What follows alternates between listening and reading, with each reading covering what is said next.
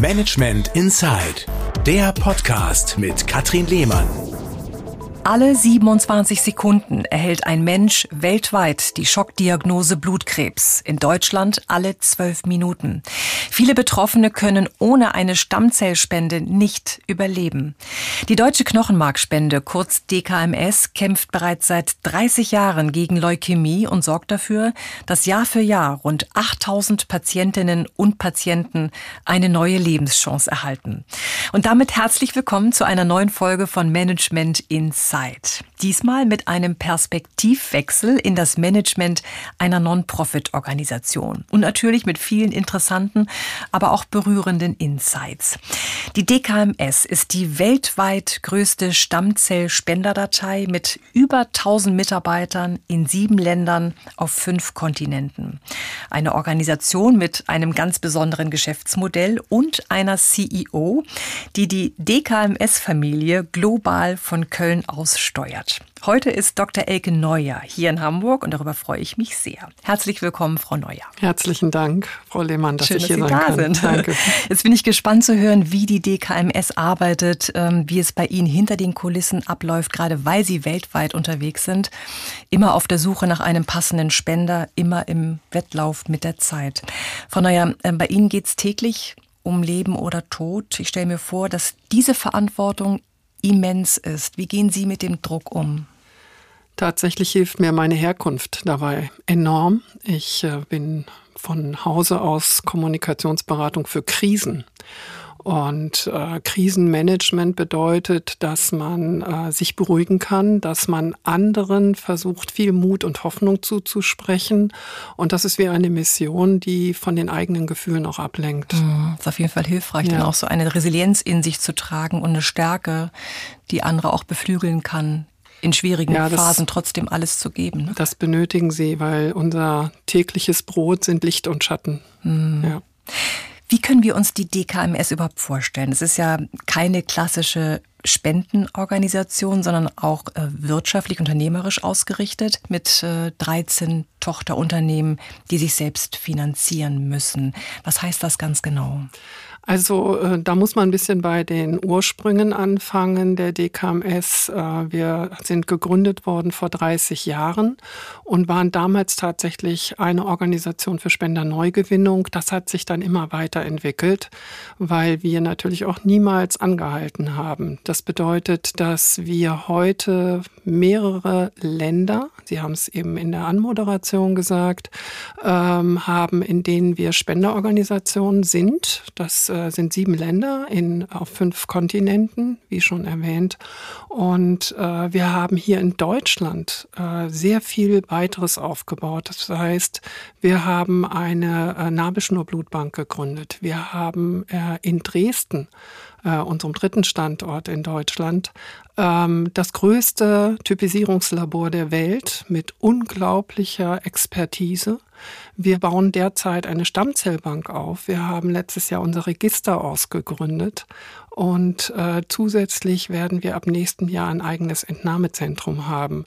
Das bedeutet, dass wir die Prozesskette im Sinne unserer Spender und Patienten selbst befleißigen möchten. Hm. Sie sagten gerade genau, ähm, die DKMS ist weltweit vertreten. Das hatte ich auch in Antwort gesagt. In welchen Ländern sind Sie zurzeit ähm, präsent? Ja. Also was in Deutschland begonnen hat, hat sich fortgesetzt in Polen.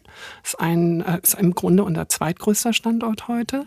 Dann sind wir äh, in die USA gegangen. Das liegt daran, dass unser Gründervater seine Tochter dort hat und sie dort die Organisation damals aufgebaut Peter hat. Haaf, ne? Peter Haaf und äh, ja, ähm, Katharina Haaf, ähm, die heute Chairwoman in USA ist und auch in unserer Stiftung als Co-Chairwoman ist, äh, mit der ich sehr eng und sehr vertrauensvoll zusammenarbeite, was für mich ein Traum ist, muss ich ganz ehrlich Schön. sagen. Dann haben wir äh, in Großbritannien ein Donor Center eröffnet und in den letzten drei Jahren waren wir dann besonders fleißig und sind nach Indien gegangen. Da sind wir in Bangalore. In Chile, in Santiago de Chile, haben wir dort äh, inzwischen schon fast 30 Mitarbeiterinnen und Mitarbeiter nach zweieinhalb Jahren. Unglaublich, ja. Und ja, unser jüngstes Baby ähm, das wir hüten und hegen und pflegen, ist Südafrika mit DKMS Afrika in Kapstadt. Sie haben gerade angesprochen, vor 30 Jahren wurde die äh, DKMS von Peter Haaf gegründet, äh, begründet aus einem Familienschicksal. Ne? Ein sehr trauriges Schicksal, muss man sagen. Ähm, er hat wirklich heftig um das Leben von Mechthild Harf, seiner geliebten Frau, gekämpft vor 30 Jahren. Sie war erst am Brustkrebs erkrankt, hat das überwunden und dann bekam sie Leukämie. Ähm, damals gab es gerade mal 3000 Spenderinnen und Spender in Deutschland und natürlich hat man nicht den passenden Spender für sie gefunden. Und daraufhin ist Peter Harf mit seinen Töchtern und der gesamten Verwandtschaft von Haustür zu Haustür gegangen um mehr Spenderinnen und Spender zu gewinnen. Und nach einem Jahr waren es schon 68.000. Nach einem Jahr? Nach einem Jahr, das ist halt Peter Haaf, ein Unternehmer. Und ähm, der hat alle Hebel in Bewegung gesetzt damals. Wir haben tatsächlich auch einen passenden Spender gefunden, aber es war leider zu spät für Mechthild.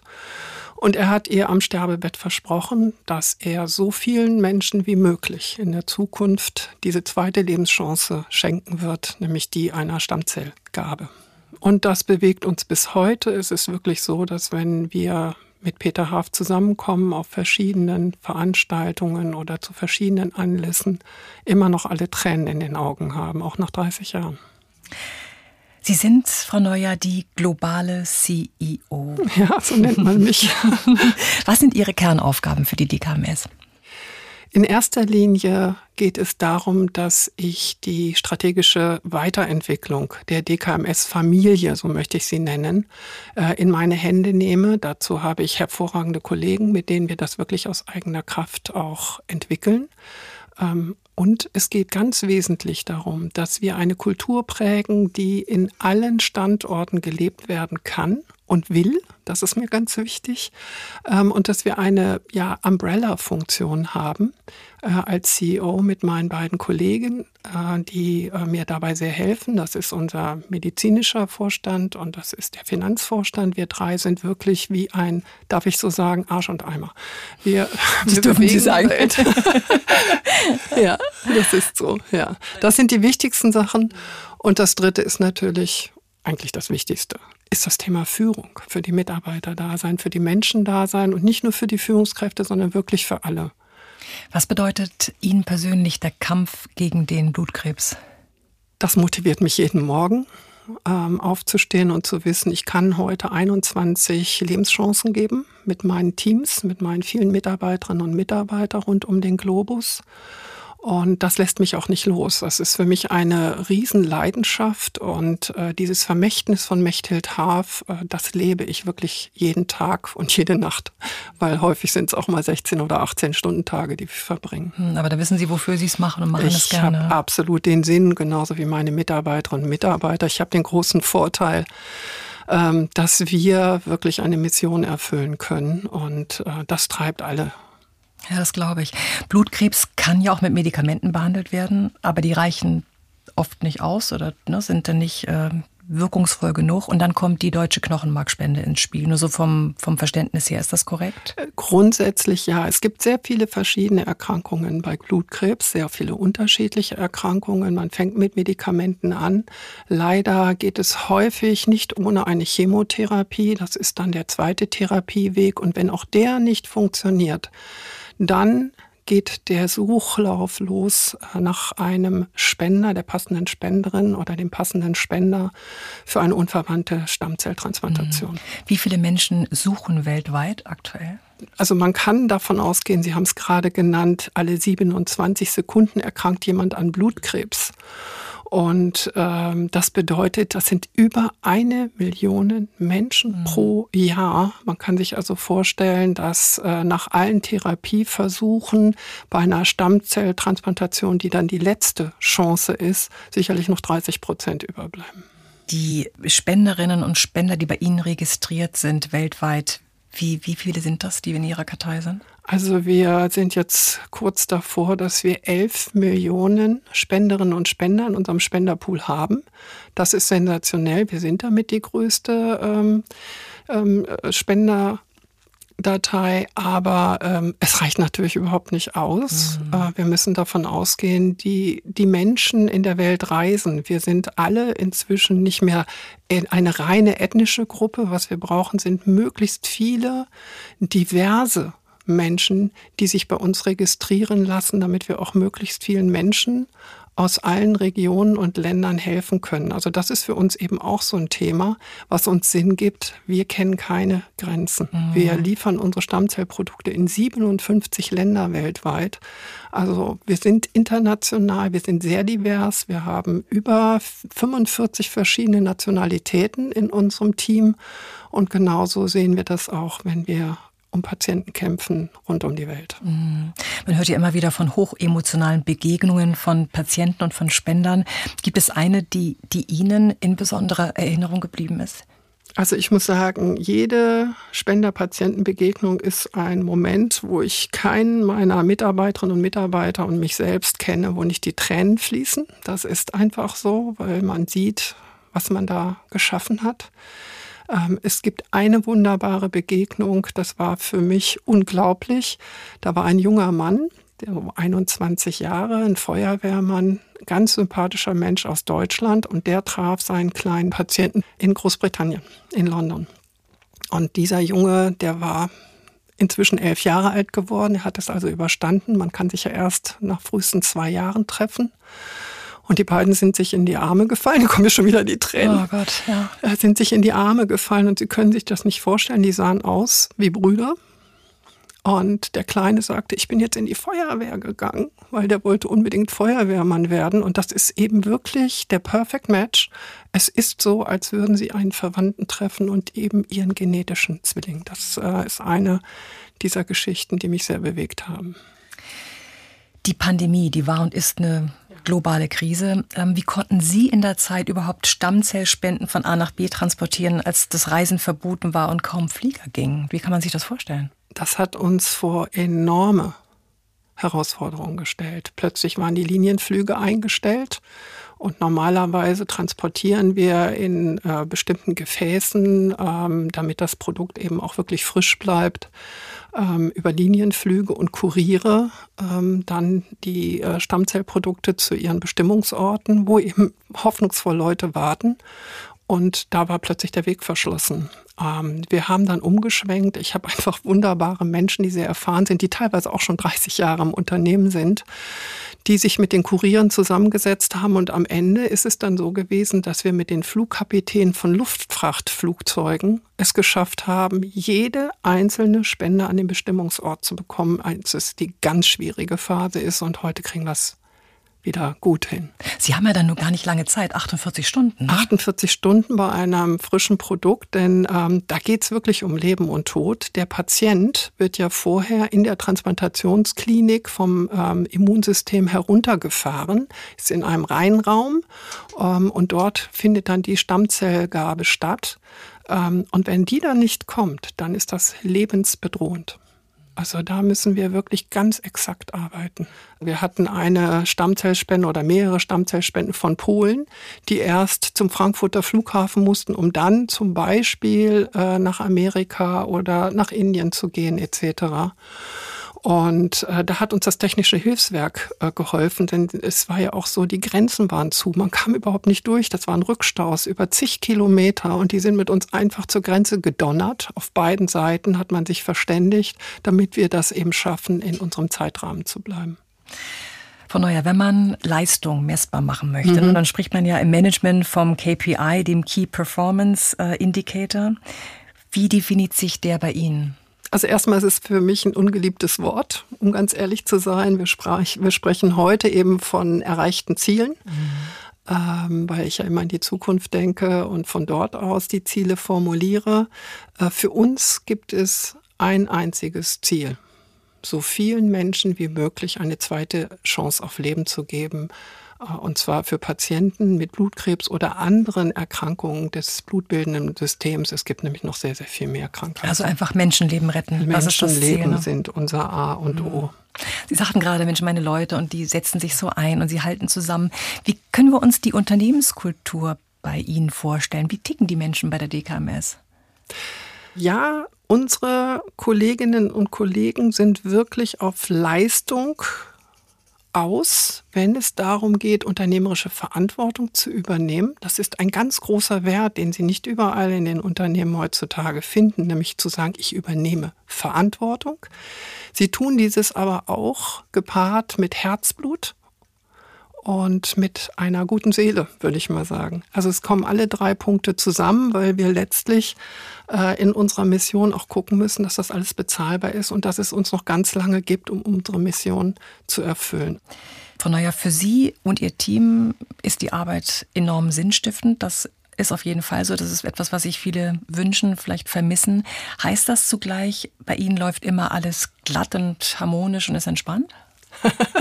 Das Packen wäre mal schön. aus. Ja, ja, das Idealbild von Führung und äh, von Leistung. Nein, es läuft nicht alles glatt. Wo sind ich, die Knackpunkte ähm, jedes kleinste, aber auch klitzekleinste Datenschutzthema geht auf meinen Tisch. Ähm, wir haben in erster Linie unsere Spenderinnen und Spender zu schützen. Dazu gehört auch der Datenschutz. Da bin ich also ähm, da schnell nicht so begeistert. Ich bin, ich bin schon begeistert von den Menschen, die das für uns alles ähm, tatsächlich in die Hand nehmen. Aber es passieren auch wenn man mit Menschen arbeitet, ab und zu mal Fehler. Und das muss man sofort in den Griff nehmen. Das tue ich auch, indem ich selber zum Telefon greife, wenn etwas passiert. Aber etwas Schwerwiegendes ist da noch nie geschehen. Und äh, ich sag mal, gerade in Pandemiezeiten ist es so, dass die Abstimmungsprozesse, dass die Schnittstellen weniger gut funktionieren, als sie funktioniert haben, als wir noch alle irgendwie die Tür aufgemacht haben, gesagt haben, hey, hör mal, äh, jeder tut alles dafür, tut das Beste dafür, um einen guten Job zu machen. Aber es ist ein Unterschied, ob man sich persönlich austauscht und ob man sich fühlt. Und das ist etwas, was uns abhanden kommt. Also das ist etwas, was nicht mehr so glatt läuft, Trotzdem, wir funktionieren hervorragend. Wir machen dieses Jahr wirklich wieder mal einen neuen Rekord in der Vermittlung von Stammzellspenden. Mhm. Ist ja trotzdem immer auch mal so die andere Seite, dass sich ja. vielleicht gerade, wenn man sich so einbringt und wenn man äh, mutig ist und Verantwortung übernehmen möchte, dass jeder auch ihrer äh, Mitarbeiter und Mitarbeiterinnen einfach das Beste gibt und dann vielleicht auch mitreden möchte und, und jeder hat dann seinen, seinen Anteil, den er dazu beitragen möchte. Das ist ganz wichtig. Ich will das sogar. Ich äh, nehme mir auch die Zeit dazu zuzuhören hören, weil es unglaublich ist, welche kreativen Ideen dann teilweise auch entstehen. Und äh, das kostet Zeit, das weiß ich. Ähm, ich bin bekannt als sehr emotionaler Mensch. Ja, ich kann auch mal unter die Decke gehen, aber es geht immer um die Sache. Und dadurch trauen sich die Mitarbeiterinnen und Mitarbeiter diese Speak-up-Kultur wirklich zu sagen, was ist.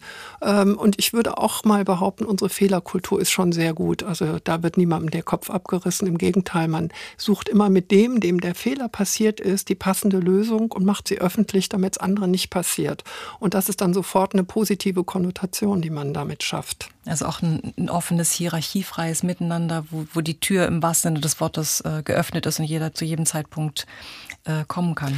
Ja, also die offene Tür ist wichtig, die Ansprechbarkeit und Nahbarkeit, glaube ich, das sind ganz wichtige Instrumente und dann entsteht da eben auch etwas Gutes. Trotzdem, ähm, an irgendeiner Stelle gebe ich auch Orientierung und entscheide. Mhm. Und das ist, glaube ich, ein ganz wichtiges Thema, was ich häufig sehe im Management anderer ähm, dass einfach nicht entschieden wird, sondern immer weiter diskutiert wird, weiter diskutiert wird. Die Meetingkultur. Ja, ne? ja. ja irgendwann muss man mal sagen, so, mietet und am Ende denkt man sich, ja. ja genau. Sie haben ja mit den verschiedensten Mentalitäten zu tun, weil Sie weltweit unterwegs sind, müssen Ihre Führungskräfte von überall her abholen im wahrsten Sinne. Wie gelingt Ihnen das?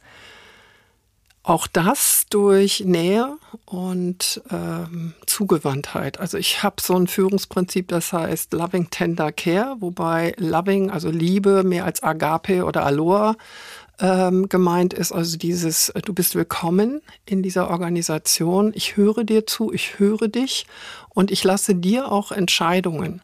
Und ich lasse dir auch die Wege zu, wie du es umsetzen möchtest. Wichtig ist die Präsenz, das Zuhören und dass man sich auch noch mit einigen Erfahrungen einbringen kann, die willkommen sind. Mhm.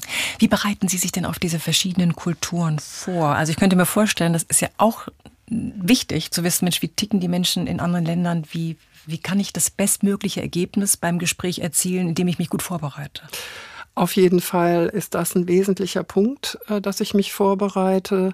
Ähm, auf der einen Seite habe ich ja schon von Kultur gesprochen. Wir haben äh, ja Umbrella-Werte, aber jede Organisation für sich hat auch noch eine eigene Kultur, die zu berücksichtigen ist. Ich nehme mal ein Beispiel aus meiner früheren Welt, ähm, als ich das erste Mal ein interkulturelles Training besucht habe. Genau das tue ich nämlich auch heute noch. Mhm. Ähm, und dieses erste Training äh, ging darum, dass ich nach China reisen sollte, um dort einen Werksleiter kennenzulernen eines Industrieunternehmens. Und dann habe ich dieses interkulturelle Training absolviert und da hieß es, du musst immer ganz bescheiden sein, verneige dich, lach nicht zu laut, das erschreckt die Chinesen, gib ihnen bloß nicht zu fest die Hand, das finden sie sehr, sehr unangenehm und gehe auf Distanz, du musst immer Abstand halten. Das habe ich alles befolgt, bin da hingefahren und dann kam der Werksleiter auf mich zu, lachte laut, hat mir die Hand zusammengedrückt, kam ganz nah und begrüßte mich sehr überschwänglich. Und ähm, ja, ich meine, in letzter Konsequenz hatte er auch ein interkulturelles Training gemacht, wie die Deutschen so drauf sind. Und das hat uns beide letztlich in eine lange, langejährige äh, Freundschaft getragen. Und seitdem weiß ich eben, du musst das so ein bisschen mit Vorsicht genießen. Lustig. Natürlich beide Seiten dann in solche Seminare gehen und sich überlegen, wie der andere tickt. ja, man muss auf die Menschen eingehen. Man, man sieht das, wenn man sich in die Augen schaut. Und das ist ein ganz wichtiger Faktor. Schau dir in die Augen und dann weißt du, was der andere erwartet oder wünscht. Das merkt man sofort. Und das ist natürlich jetzt in, in äh, Online-Zeiten etwas schwerer. Dieses Sinnesorgan des Fühlens und des wirklichen Wahrnehmens, das ist etwas, was wirklich fehlt und was ich auch schwer vermisse. Hm. Was würden Sie sagen, Frau Neuer, inwieweit hat sich Ihr Job als globales CEO vor und nach Corona verändert? Tatsächlich brauchen wir viel mehr Zeit und Andacht für unsere Mitarbeiterinnen und Mitarbeiter, sehr viel mehr Geduld. Das ist ein unglaublicher Wert, den wir jetzt brauchen, denn es hat viele Menschen arg getroffen. Wir haben sogar drei Psychologen äh, als Berater in unser Unternehmen genommen, damit sie Mitarbeiterinnen und Mitarbeiter begleiten können. Denn es sind ja die unterschiedlichsten Situationen entstanden. Da waren alleinerziehende Mütter, die gucken mussten, wie sie ihren Alltag äh, in irgendeiner Form hinbekommen. Ähm, da gab es eben auch äh, Menschen, die vereinsamt sind. Äh, sie müssen sich vorstellen, in New York, wo wir unser ähm, Büro haben, der DKMS, in den USA, da leben Menschen in New York auf 15, vielleicht 20 Quadratmetern zu horrenden Preisen. Ich meine, es ist eine teure Stadt und die sind wirklich kaputt gegangen. Also da musst du wirklich da sein. Und da haben wir die Führungskräfte an die Hand genommen und haben gesagt, bitte kümmert euch um eure Leute. Und wir haben Projekte verschoben und auch eingefroren, damit wir uns diese Führungszeit nehmen. Wir machen alle zwei Monate bis heute äh, internationale Townhalls, an denen auch fast alle teilnehmen, wenn es irgendwie in die Zeitzone, also wir versuchen das von den Zeitzonen natürlich auch gut hinzubekommen, ähm, wo wir zusammenkommen. Das wird enorm geschätzt. Das haben wir jetzt in einer Mitarbeiterbefragung gehört. Und wir versuchen sehr häufig eben auch Cross-Border ähm, Telefonkonferenzen zu machen, die auch nicht nur Agenda bewegen, sondern auch die Frage stellen, wie geht es dir? Hm, und wirklich zuzuhören und ja. das nicht nur pro forma zu fragen, sondern wirklich an der Antwort interessiert zu sein. Ja, wir machen auch mhm. institutionalisiert Coffee Breaks, einfach damit Menschen sich kennenlernen aus den verschiedenen Ländern. Das bringt und hält uns zusammen. Welche Länder wollen Sie denn dazu gewinnen? Also Expansion ist natürlich ein Thema oder muss ja eines sein, mhm. Äh, um noch mehr Menschenleben zu retten. Sie sagten das vorhin auch. Welche sind so in Ihrem Fokus? Also wir träumen natürlich davon, dass wir bis zum Ende dieses Jahrzehnts in 20 Ländern sind. Heute sind sieben. Das hört sich jetzt sehr ambitioniert an. Es ist aber weniger geplant, in jedem Land eine große Organisation zu machen, sondern wir neigen uns jetzt auch so einem Satellitenprogramm zu. Das heißt, in Lateinamerika habe ich ja jetzt schon Chile und von dort aus streben wir an, nach Peru und Kolumbien zu gehen. Das ist noch in Kinderschuhen, aber wir haben schon gute Kontakte geknüpft. Äh, durch die Pandemie hat sich das eben alles etwas nach hinten verlagert. Ähm, in Afrika, wenn wir dort jetzt erstmal alles stabilisiert haben, möchten wir auch nach Tansania, nach Kenia, nach Nigeria, nach Namibia und nach Ghana gehen. Das sind nochmal fünf Länder, es sind schon sieben, sind wir schon bei 14. Und dieses Satellitenmodell möchte ich gerne dann eben über die jeweiligen Kontinente weiterpflegen. Das ist so die Idee, die wir haben. Und wenn wir von den USA sprechen, ja, dann wird das vielleicht als ein Land gezählt, aber Sie kennen die Fläche. Das ist unglaublich. Und wenn man die Staaten noch zusammennimmt, äh, in denen wir dort unterwegs sind, dann sind wir schon fast bei den 20 angelangt. Da haben Sie sich viel vorgenommen. Mhm. Über welche Einnahmequellen finanziert sich die DKMS? Also es gibt zwei Einnahmequellen. Wir sind schon darauf angewiesen, dass äh, ein Spender oder eine Spenderin 35 Euro für die Typisierung mitbringt. Ähm, und wenn ich auf die jungen Menschen gehe, die haben das Geld häufig nicht. Und insofern haben wir eine Fundraising-Abteilung in jedem Land, die eben äh, potenzielle finanzielle Spender, Unternehmen, Kooperationspartner auch bittet, dass sie finanziell unterstützen. Das ist die eine Einnahmequelle. Die andere ist, dass das Gesundheitssystem in den jeweiligen Ländern eine bestimmte Summe an die Organisation, die die Stammzellspende liefert, zahlt. Und davon bezahle ich letztlich die Arbeit von über 1000 Mitarbeiterinnen und Mitarbeitern, denn ähm, mit der Registrierung ist es nicht getan. Ähm, stellen Sie sich vor, wie schlimm das sein muss für einen Patienten zu wissen, es gibt den passenden Spender und Sie erreichen ihn nicht. Das heißt, dass wir enorm viel in Kommunikation und Marketingmaßnahmen stecken müssen, damit wir die aktuelle Adresse haben und wissen, wie erreiche ich dann den Spender, wenn es soweit ist. Mhm. Wie gehen Sie mit Überschüssen um? Alles, was wir an Überschüssen haben, investieren wir sofort in neue Projekte, wie beispielsweise eben die Forschung und Wissenschaft auszubauen. Ähm, denn nach einer Stammzelltransplantation beispielsweise kann es Abstoßungsreaktionen oder ein Rezidiv geben. Da arbeiten wir intensiv an Studien, wie wir das vermeiden können oder eindämmen können. Wir finanzieren sehr stark in das Thema Access to Transplant. Darunter verbirgt sich, dass wir Menschen, die bislang keinen Zugang zur Transplantation hatten, äh, dabei helfen, dies zu bekommen. Das tun wir ganz intensiv zurzeit in Indien, aber auch in Chile, wo wir ein eigenes Entnahmezentrum bauen, weil inzwischen ähm, sehr viele Transplantationsärzte gerne transplantieren würden, aber es gibt nicht die Entnahmezentren. Also da bauen wir dann immer weiter mit aus. Wenn es für jeden an Blutkrebs erkrankten Menschen eine Spenderin, einen Spender gäbe, wenn jeder geheilt werden könnte, Traum oder Realität? Leider noch Traum.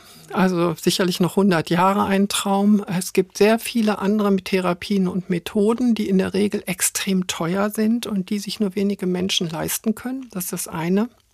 Und das andere, es ist noch nicht ausreichend wirklich zu Ende erprobt. Also ich glaube, dass es uns noch sehr lange gibt. Wir werden nicht aufgeben. Wir alle können ja was dafür tun. Ja. Wir können uns typisieren lassen. Ja. Wie läuft das ab? Also auch da sind wir leider durch die Pandemie eingeschränkt. Es gibt ausschließlich bei der DKMS Online-Registrierungen. Wir sind ja sehr bekannt dafür gewesen bislang, dass wir ins Feld gehen, dass wir mit äh, Initiativgruppen gemeinsam Aktionen machen, wo registriert werden kann. Im Moment geht das auch aus Schutzgründen nicht. Aber es ist sehr einfach, sich bei uns registrieren zu lassen, indem man einfach auf unsere Webseite geht, dkms.de. Da wird man sehr schnell hingeführt, kann sich ein Registrierungsset anfordern, das wir sehr schnell schicken und von dem wir hoffen, dass es ganz schnell zurückkommt in unser Typisierungslabor. Und in diesem Registrierungsset sind zwei Dinge. Einmal eine Einverständniserklärung, die brauchen wir, ähm, damit äh, der Spender oder die Spenderin auch sagt, das ist alles okay, ihr könnt meine Daten für diese Zwecke und nur für diese Zwecke verwenden, das garantieren wir. Und dann sind dann drei Wattestäbchen drin, die man in seiner Wangenschleimhaut äh, bewegt, jeweils eine Minute pro Stäbchen. Damit können wir heute 25 Merkmale äh, auf der Zelloberfläche äh, feststellen, die ganz wichtig sind, um den perfekten Zwilling zu finden. Von neuer Sinnstiftendes zu tun, ist was Wunderbares. Ich könnte mir vorstellen, dass jetzt viele zuhören und sagen, ja, das würde ich auch gerne. Kann man irgendwie supporten? Brauchen Sie Unterstützung? Brauchen Sie die? Die brauchen wir in jedem Fall. Wir freuen uns darüber, dass jedes Jahr Tausende von Menschen, das ist unvorstellbar, äh, uns unterstützen durch Aktionen, dadurch, dass sie eben dieses Thema öffentlich machen, aber auch Geld für uns sammeln. Es gibt eine Eifel-Initiative, die uns 100.000 Euro im Jahr sammeln. Das ist unglaublich willkommenes, wichtiges Geld. Und was wir sehen ist, ähm, die DKMS ist wirklich eine Bewegung, eine ganz große Solidargemeinschaft. Und auch wenn wir über das Thema Online-Registrierung sprechen, heute machen wir die Patientenaktionen virtuell. Da setzen sich Menschen ein, wo wir dann über Nacht 4000 Anforderungen zum Beispiel bekommen von Registrierungssets. Und das geht nur durch tolle Unterstützer. Das glaube ich. Frau Neuer, Ihre Vision für die DKMS äh, für die nächsten zehn Jahre, wenn aus Ihrer Sicht alles bestmöglich verläuft, wie stehen Sie dann da? Ich möchte, wie gesagt, in diesen 20 Ländern, die wir anstreben, die uns auch brauchen, das ist vielleicht nochmal ein ganz wichtiger Faktor. Ich gehe dahin, wo man uns haben möchte, wo man uns braucht, wo wir unsere Expertise abgeben können, wo wir auch äh, Partnerschaften pflegen können. Das Zweite ist, ich möchte, dass wir dann 20 Millionen potenzielle Spenderinnen und Spender haben und eben noch mehr Menschen diese zweite wichtige Lebenschance geben können. Und äh, ich denke mal, damit wird auch ähm, die Zahl unserer Mitarbeiterinnen und Mitarbeiter wachsen. Und ich möchte gerne mit meinen Teams in neue Felder stoßen, die noch mehr Chancen eröffnen, damit wir diesen verdammten Blutkrebs besiegen. Mhm. Das Management einer Non-Profit-Organisation mhm. hat viele interessante Aspekte, vor allem eine sinnstiftende Arbeit. Das, das ist wirklich deutlich rübergekommen. Gibt es etwas aus Ihrer Sicht, wo Sie sagen, Sie kennen ja auch die andere Seite, was sich so Wirtschaftsunternehmen von einer Organisation mit einer Unternehmenskultur, wie Sie sie leben und pflegen, vielleicht abschauen können?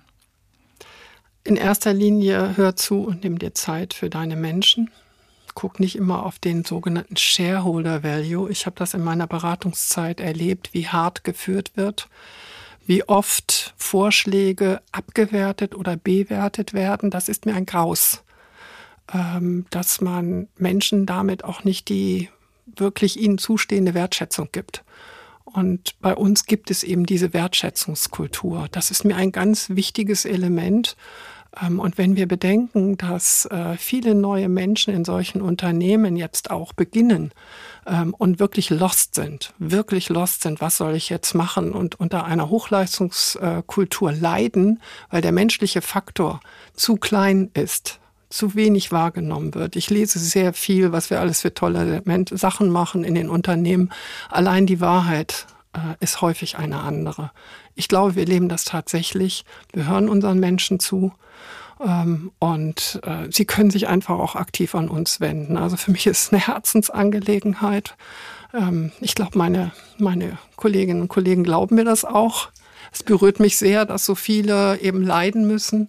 Ähm, aber da kann, da kann man von uns viel lernen und ich lade alle ein, bei uns mal ein paar Tage mitzumachen. Ich bin dabei. Schön, Sie sind herzlich eingeladen. Frau Neuer, Sie haben uns das Management Inside einer Non-Profit-Organisation wirklich beeindruckend nahegebracht, wenn man sich überlegt, dass dank der DKMS fast 8000 Erkrankte Jahr für Jahr eine zweite Lebenschance bekommen, weil irgendwo auf dieser Welt ein Genzwilling geholfen hat oder in diesen Sekunden gerade hilft, mhm. dann äh, macht einen das einfach sprachlos vor Glück und es ist schön, dass Sie weiter expandieren wollen. Das heißt, es wird noch mehr zweite Chancen geben. Ich danke Ihnen herzlich für Ihren Besuch hier in Hamburg im Studio und wünsche Ihnen alles Gute. Herzlichen Dank an Sie. Das war Management Inside, der Podcast mit Katrin Lehmann. Alle vier Wochen neu. Jetzt abonnieren und keine Folge verpassen. Haben Sie ein Management-Thema, das Sie interessiert, bewegt, für das Sie vielleicht sogar richtig brennen? Oder gibt es Menschen, von denen Sie sagen, der oder die gehört genau in diesen Podcast? Dann melden Sie sich gern. Sie können mir schreiben unter mail at medientraining-hamburg.de oder Sie rufen durch unter 040 227 15 150. Planen Sie für Ihr Unternehmen individuelle Interviews, die Sie im Intranet, auf Ihrer Homepage oder in den sozialen Medien veröffentlichen möchten? Gerne realisiere ich auch diese Corporate Podcasts für Sie. Melden Sie sich jederzeit. Ich freue auf Sie.